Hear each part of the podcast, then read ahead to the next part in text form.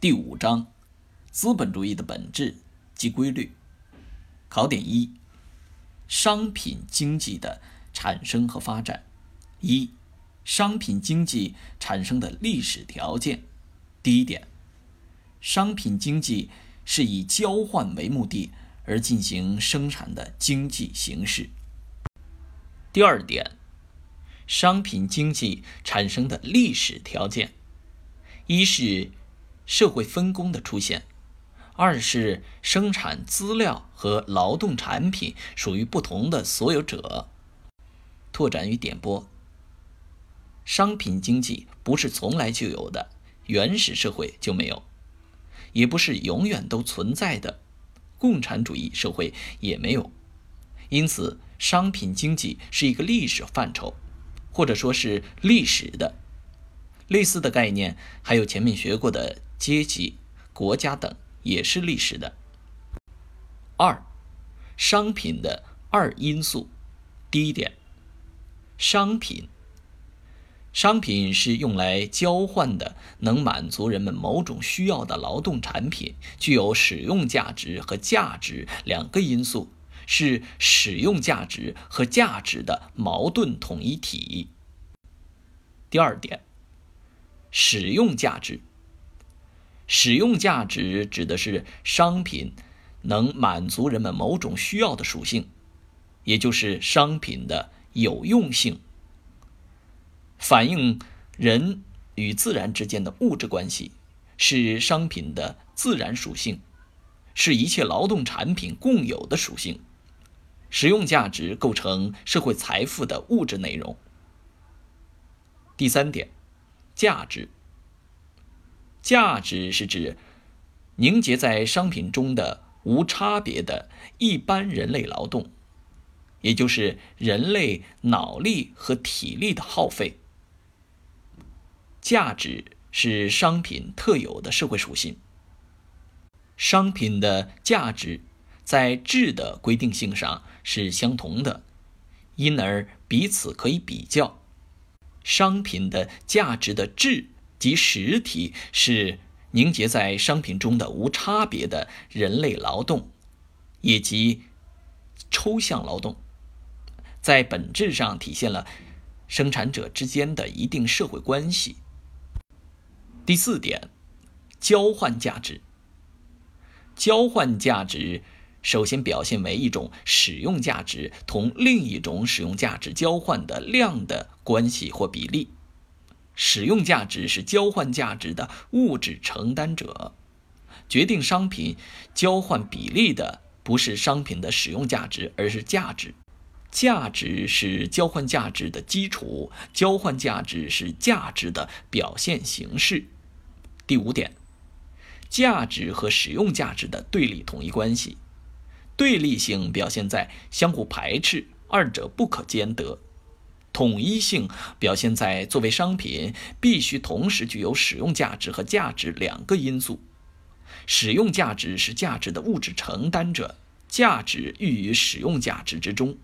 价值和使用价值的矛盾，只有通过商品的买卖才能得到解决。因此，商品必须。同时具有使用价值和价值，而譬如非劳动产品，比如空气等等，就只需要拥有使用价值。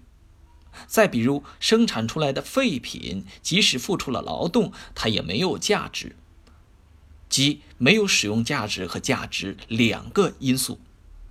而也不存在只具有价值而不具有使用价值的情况。拓展与点拨，使用价值与价值不可兼得的意思是说，买方想要得到使用价值，就必须放弃价值；卖方想要得到价值，就必须放弃使用价值。这是从交换双方的角度来讲的。并不是指商品只能包含一个因素。三、生产商品的劳动二重性。第一点，生产商品的劳动可区分为具体劳动和抽象劳动。具体劳动是指生产一定使用价值的具体形式的劳动，即有用劳动；抽象劳动是指撇开一切具体形式的无差别的一般人类劳动，即人的脑力和体力的消耗。具体劳动和抽象劳动是同一劳动的两种规定。任何一种劳动，既是特殊的具体劳动，又是一般的抽象劳动。这就是劳动的二重性。劳动二重性理论是理解马克思主义政治经济学的枢纽。第二点，劳动的二重性决定了商品的二因素。具体劳动形成商品的使用价值，是使用价值的源泉，但不是唯一源泉。抽象劳动形成商品的价值实体。是价值的唯一源泉。第三点，具体劳动和抽象劳动的对立统一关系。具体劳动和抽象劳动是商品生产者同一劳动过程的两个方面，不是两次劳动。具体劳动所反映的是人与自然的关系，是劳动的自然属性。而抽象劳动所反映的是商品生产者之间的社会关系，是劳动的社会属性。四、商品价值量的决定。第一点，商品价值的质和量的规定性。商品价值的质及实体是凝结在商品中的劳动，商品价值的量是由生产商品所耗费的劳动量决定的。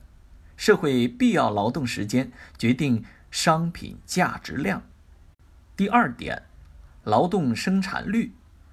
劳动生产率是指劳动者生产使用价值的能力，其具体劳动的生产效率。影响劳动生产率的因素主要包括四点：劳动者的平均熟练程度。科学技术的发展程度及其在生产中的应用，生产过程的社会结合，生产资料的规模和效能以及自然条件。第三点，社会必要劳动时间与劳动生产率。商品的价值量与生产商品所耗费的劳动时间成正比，与劳动生产率成反比。第四点，商品价值量是以简单劳动为尺度计量的，复杂劳动等于自成的或多倍的简单劳动。因此，商品价值量与劳动生产率的关系。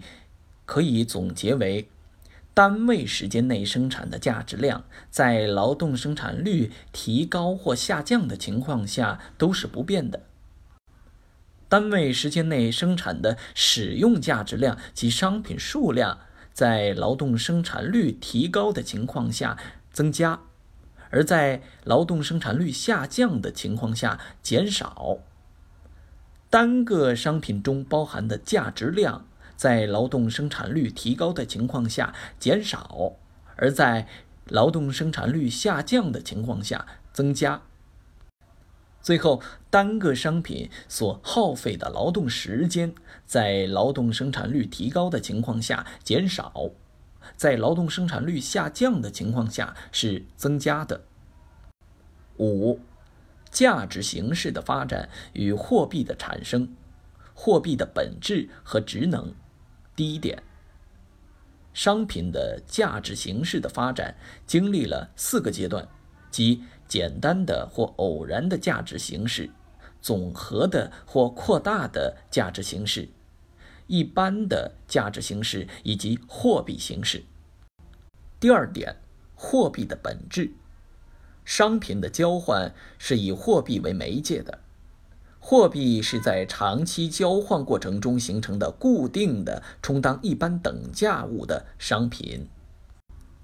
第三点，货币的五种基本职能，即价值尺度、流通手段、贮藏手段、支付手段和世界货币。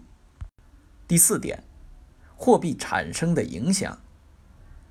它使商品内在的实用价值和价值的矛盾发展成为外在的商品，代表不同的使用价值和货币代表商品的价值的矛盾。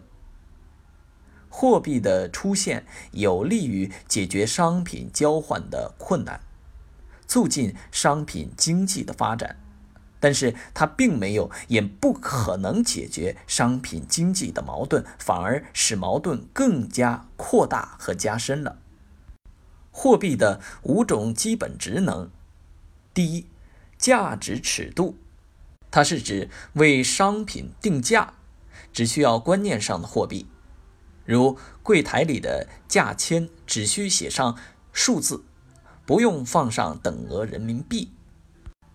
第二。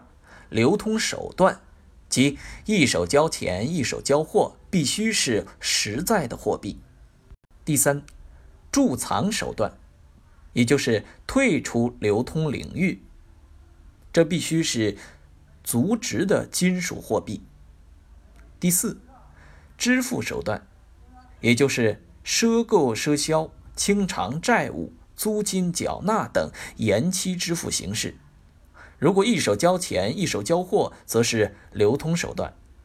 最后，世界货币，也就是前述各种货币职能在世界范围内的应用。